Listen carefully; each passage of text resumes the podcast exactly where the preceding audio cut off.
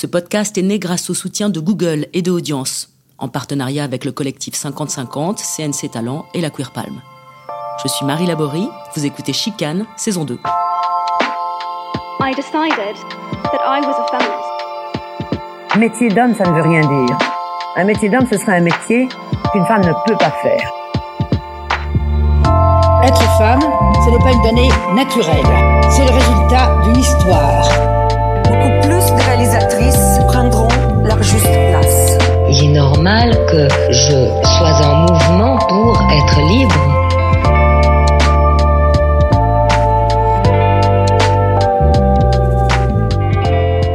Aujourd'hui, je suis avec trois membres du jury de la Queer Palm, dont le président, le comédien Nicolas Maury, entouré de la réalisatrice Josa Enjambe et de la musicienne et comédienne Aloïse Sauvage. La Queer Palm a été créée en 2010 à Cannes et chaque année, elle récompense un film qui traite des questions LGBTI LGBT+, pardon, queer ou féministe. Alors on va essayer d'expliquer ensemble à quoi sert ce prix, quelle est, quelle est sa portée. Mais d'abord, Aloïse et Josa, je voudrais revenir sur une mésaventure qui vous est arrivée et qui m'est arrivée aussi à Cannes.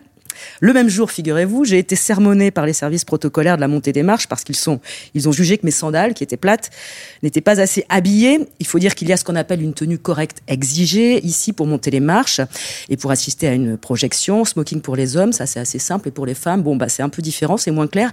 Qu'est-ce qui est habillé, qu'est-ce qui ne l'est pas, et puis surtout qui juge, en l'occurrence, des hommes?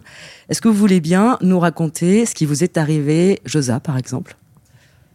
Eh bien, euh, c'était le jour de la montée des marches de la Queer Palm. Euh, euh, on arrive avec Aloïse à pied et et puis moi, ça commence avec moi. En fait, il y a, y a, un premier contrôle de mon billet et ensuite il y a un deuxième contrôle et là le double check de l'identité. Moi, je connais bien. Et quand arrive Aloïse après, on nous dit bon bah vous êtes pas habillé correctement. Et là, c'est une espèce de, de, brouillard d'émotions, d'incompréhension et euh, j'ai le cœur qui bat en en parlant. Et puis voilà, après, on, appelle ça de la discrimination. Donc euh, pour moi, c'est ça, mais je sais pas. Euh, oui, pour moi aussi, c'était ça. Du coup, oui, on, on s'est fait, on s'est fait arrêter, mis sur le côté. Ce qui était très dérangeant, c'est qu'effectivement, beaucoup de personnes, enfin, en tout cas de jeunes femmes, étaient habillées comme toi, Josa, je dirais, euh, et qui passaient euh, joyeusement entre les, en présentant leurs billets, mais nous, nous étions encore sur le côté. Euh, et puis, euh, et puis voilà, il a fallu plein de coups de téléphone et d'explications. Moi, personnellement, je, je ne comprenais pas. Euh, j'étais habillée pour moi dans une tenue, une grande tenue de soirée d'ailleurs. J'étais, je me sentais belle, fraîche et disponible pour monter euh, les marches et me faire photographier en, souriant. Voilà. Mais, euh, mais le monsieur de la sécurité en a décidé autrement. C'était très humiliant. Moi, euh, Josa avait le, visage, enfin, comment dire, impassible. Enfin, tu me disais que tu avais tellement l'habitude que tu contenais, en fait. Il n'y avait pas d'autre choix que de. Bon, je te laisserai parler, je vais pas parler à ta place, mais moi, j'avoue, j'ai complètement fondu en larmes et j'ai essayé euh, de me ressaisir pour la montée des marches. J'ai trouvé ça très humiliant et, est totalement absurde en fait. Est-ce que vous pouvez deviner ce qui a bloqué? Qu'est-ce qui posait problème? Josa bah, c'est tout le problème de ce problème, c'est qu'il n'y a pas de, de, de, de, de preuves dites recevables puisqu'il s'agit de sexisme ordinaire, de racisme ordinaire ou euh, d'homophobie ordinaire. Quand, euh, mais ça reste des agressions en fait. Et prouver une agression, alors on n'est pas fou, c'est du ressenti et c'est tout le problème. C'est comme le harcèlement moral. C'est tout ce, c'est tout ce truc là. Donc euh, moi, ce que je retiens dans cette épreuve-là, euh, c'est que on, Nicolas a levé la voix et que dans quand il y a des dominés euh, qui sont à un moment donné euh, qui se sentent agressés, eh bien euh, il y a quelqu'un qui a un peu plus de visibilité, un peu plus peut-être de, de, de, pouvoir et qui parle pour nous. Et là, euh, et, et, là, ça fait du bien parce que moi, dans ma vie perso, tous les jours, ça n'arrive pas. Et j'étais très. Euh... Est-ce que euh, je suis désolée, je veux pas du tout remuer des choses qui sont pénibles à vivre. C'est pas. Enfin, en tout cas, c'est un lieu où finalement, on a l'impression qu'on n'a pas sa place c'est surtout que qui en fait qui qui régit ces critères enfin qui de quel droit en fait euh, je je rebondis juste sur, sur, ce que vient de dire Josa. Et en effet, en tout cas, juste avant de, nous étions donc sur le tapis rouge, nous avions réussi à rentrer. Et c'est vrai que Nicolas s'est énervé avec euh, un ou plusieurs membres du protocole. Moi, je les, je les connais pas personnellement, mais je trouvais ça très, très touchant et très émouvant pour nous. Et, et voilà, on a pu euh, monter euh, euh, dignement. voilà. Nicolas, vous étiez en, en smoking?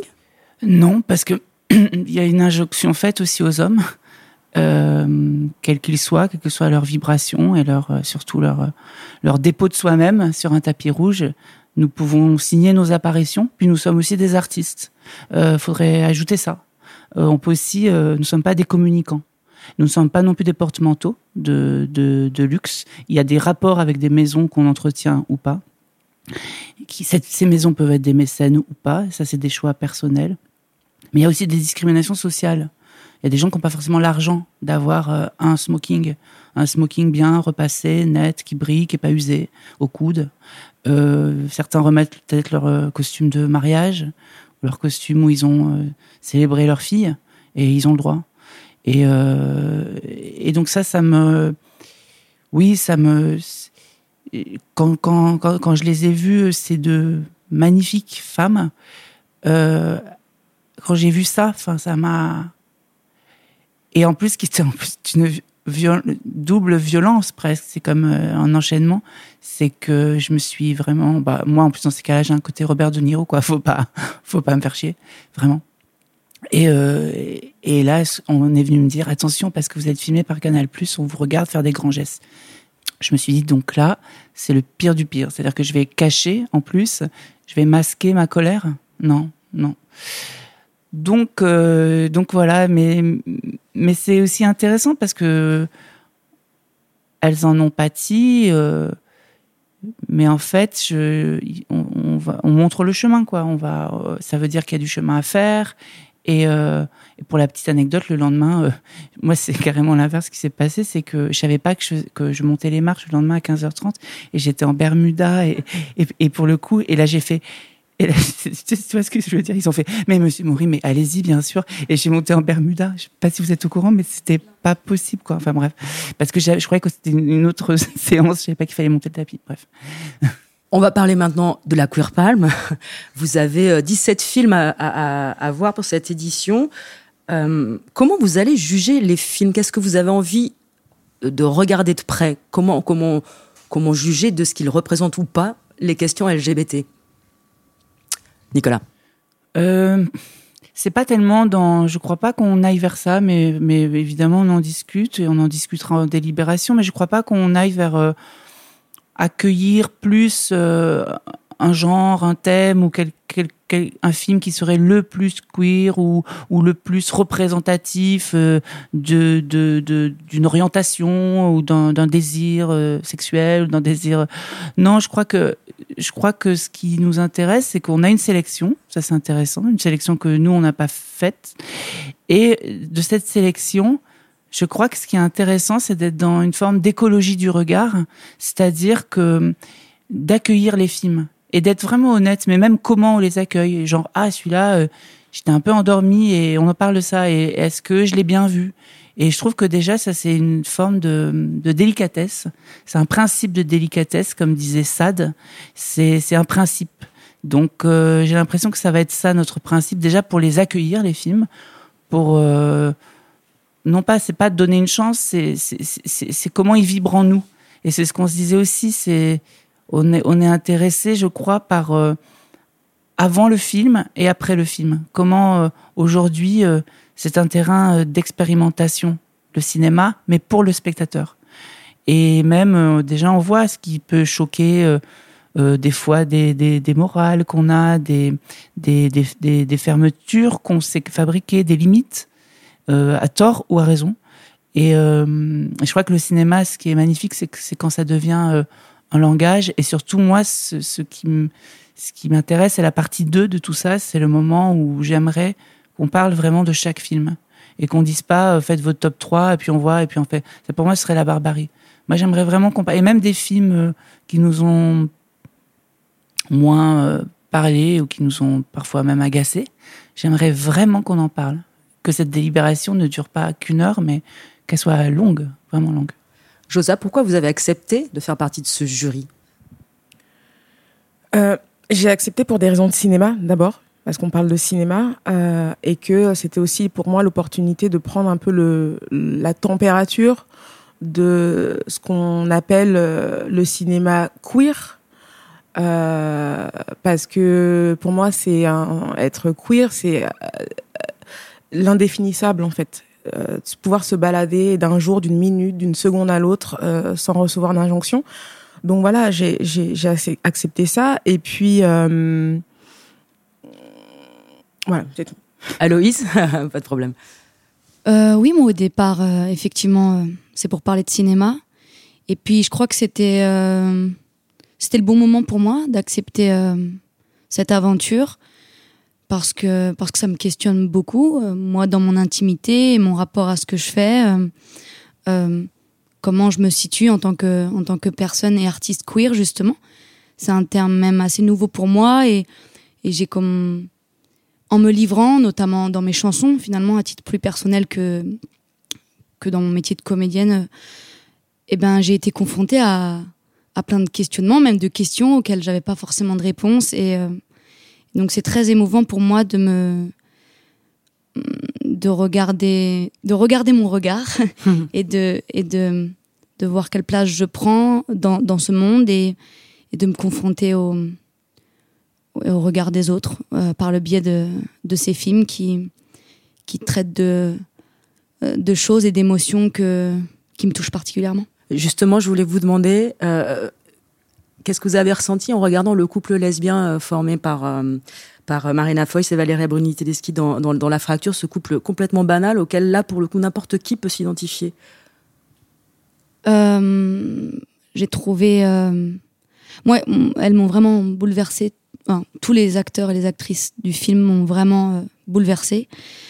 Et effectivement, j'ai aimé euh, que leur couple soit un presque, enfin, pas un non-sujet. Bon, on arrive dès le départ dans le film euh, dans une certaine forme de rupture, donc, mais, mais que ce soit justement très banal et très. euh, ouais, finalement, euh, le fait de voir beaucoup de films qui, comme ça, en tout cas, ont- sont dans la sélection queer, donc qui, voilà, qui traitent, comme le disait Nicolas, euh, c'est pas quel, quel film va être le plus queer, etc. Mais c'est pas ça dont on parle, mais en tout cas, euh, d'avoir euh, enfin euh, des histoires diverses et non pas juste traitant de attention, nous allons vous montrer un couple lesbien. Et c'est comme cela que ça se passe à, tout, à tous les coups. Et voilà, en fait. Et moi, ça me, ça me fait beaucoup de bien Ouais. euh, en tant qu'artiste, mais surtout en, en tant que jeune femme lesbienne. Oui, c'est ça, parce qu'il y a aussi l'importance qu'ont ces films-là dans la vie des gens qui les regardent. Euh, alors, je sais pas si c'est possible pour vous, mais Josa, par exemple, est-ce qu'il y a, est-ce qu'il y a des, des personnages dont vous vous souvenez qui, qui ont eu une importance sur ce que vous avez pu vous permettre de vivre dans votre vie? Au cinéma, je veux dire. On a été à la recherche de ça, quand même. Ah, je vais, je vais répondre un petit peu à côté parce que moi, je suis pas, j'allais pas au cinéma petite. Euh, j'ai commencé à mettre euh, vraiment les pieds dans un ciné, dans les cinémas à partir de 30 ans. Mhm. Euh, et donc, le personnage de ma vie, c'est ma mère, en vérité. Et du coup, euh, et c'était le film de ma vie, cette femme, même si j'ai plein de problèmes à régler avec elle en ce moment. Mais, mais du coup, euh, l'autre jour, j'essaie d'expliquer ça à une amie. Je lui disais, tu sais, moi, le cinéma, c'est comme si on m'avait mis la couleur, en fait, dans, ma télé qui était en noir et blanc. Et, euh, du coup, je, vis presque euh, au, jour le jour ce, truc-là. Donc, des personnages de cinéma euh, qui m'ont inspiré. Évidemment, il y en a plein, mais euh, enfin moi, mon inspiration première, c'est mon, c'est ma ville, c'est ma mère, c'est mes gens, c'est ma famille, c'est mes potes. euh, et après, il y a plein d'autres choses, mais c'est eux d'abord, quoi. Et après, il faut les montrer eux au cinéma aussi, parce que c'est aussi une vraie question. On parle de la question des quotas? Exactement. Ok. Alors moi, la question des quotas, ça me pose un peu euh, un problème parce que je trouve qu'on la pose mal. Euh, c'est comme si on me disait, est-ce que tu es pour ou contre les droits humains? Euh, dans la ma- dans la mesure où l'enjeu des quotas, c'est d'avoir de faire en sorte que les personnes qui sont le moins représentées aient plus d'opportunités de travailler. Donc je sais pas si on peut dire, on peut répondre non à ça. En tout cas, moi, je dis oui. Et puis après, ce qui me pose un peu problème, c'est qu'on pose toujours cette question aux minorités Visibles. Et qu'est-ce qu'on dit de la majorité visible, en fait? Mm. Pourquoi elle ne prend pas aussi en charge cette question-là? Euh, c'est comme parler euh, des femmes battues, bah faut parler des hommes qui, qui, qui les battent, ou euh, comme parler des gays, des, lesbi- des lesbiennes et euh, des trans, bah parlons des hétéros et comment on, on gère ensemble tout ça, quoi. Mm. Donc euh, voilà. Alors il y a de plus en plus de films à la Queer Palm qui sont enfin, qui peuvent prétendre à la Queer Palm depuis maintenant euh, dix ans d'existence, ce qui veut dire qu'il y a de plus en plus de personnages qui rentrent entre guillemets dans ces cases LGBTQI+. Et en même temps, le, discours souvent des réalisatrices et des réalisateurs, c'est de dire on est dans l'universel, ce ne sont pas des personnages homosexuels, ils n'ont pas cette trajectoire. Qu'est-ce que qu'est-ce que vous pensez de, de ça Peut-être Josa, Aloïse Moi, je pense que toutes les, on a, toutes les histoires peuvent exister. Il y a de la place pour toutes les histoires. Celui qui veut euh, parler de la question du coming out, et ben qu'il en parle. Euh, celui qui veut euh, parler de l'universalité. Enfin, je, je sais pas. J'arrive. Je pense qu'il faut arrêter qu'on, de, de poser les les, les, les, les, choses, les visions. On doit plutôt les regarder et, et en faire autre chose. Mais du coup, euh, enfin. je- je sais pas, moi c'est pas un débat qui m'intéresse. Par contre, ce qui m'intéresse, c'est de, de savoir pourquoi il y a de l'homophobie. Mais le débat de Mais est-ce que nier le fait, parce que c'est une façon de nier l'homosexualité dans le sens où ils disent mais tout le monde peut tomber amoureux de n'importe qui, c'est nier la réalité de ce que c'est. C'est pas tomber amoureux de quelqu'un du même sexe que soi, c'est vivre avec cette personne dans la rue, les tenir par la main, avoir un appartement. Enfin voilà, on connaît tout ça. Donc euh, quelque part, nier les réalités de ce que c'est qu'être homosexuel, c'est une forme d'homophobie. Vous voyez ce que je veux dire? Ah oui, et quand il s'agit de ça, c'est-à-dire que quelqu'un qui va faire un film euh, sur un personnage homosexuel ou lesbien ou je sais pas quoi, et qui nie les réalités de, de, de droit à l'accès à l'emploi, aux soins, à l'hôpital, euh, au logement, etc., euh, et qui décide, qui fait le choix de ne pas traiter ces questions-là, euh, c'est la question de la classe après, euh, voilà. Donc euh, ce sont des choix et après. euh, euh, voilà, chacun, euh, Mm. chacun fait ce qu'il veut, mais en tout cas, moi, je sais que dans, dans le cinéma que je veux faire, euh, je ne peux pas m'épargner de, de, de ces questions-là. Voilà. Moi, je trouve que c'est pas. Ça peut être aussi, euh, oui, je vois ce que vous voulez dire, un lieu commun, le fameux truc de dire, euh, mais justement, on voit à quel point euh, ça nous concerne tous. Moi, je, je- là, vous, vous êtes presque trop dans le commentaire. Moi, je dirais que c'est à la base des- de l'écriture des fictions qu'il faut se poser la, la question de. Je reviens justement à la place du spectateur, hein, parce que c'est quelqu'un qu'on oublie souvent. C'est euh, homo spectator. C'est il y a eu plus de barbarie le jour où l'homme a regardé sa main dans une grotte. Vous savez, c'est historique. C'est la main négative dont a parlé Duras.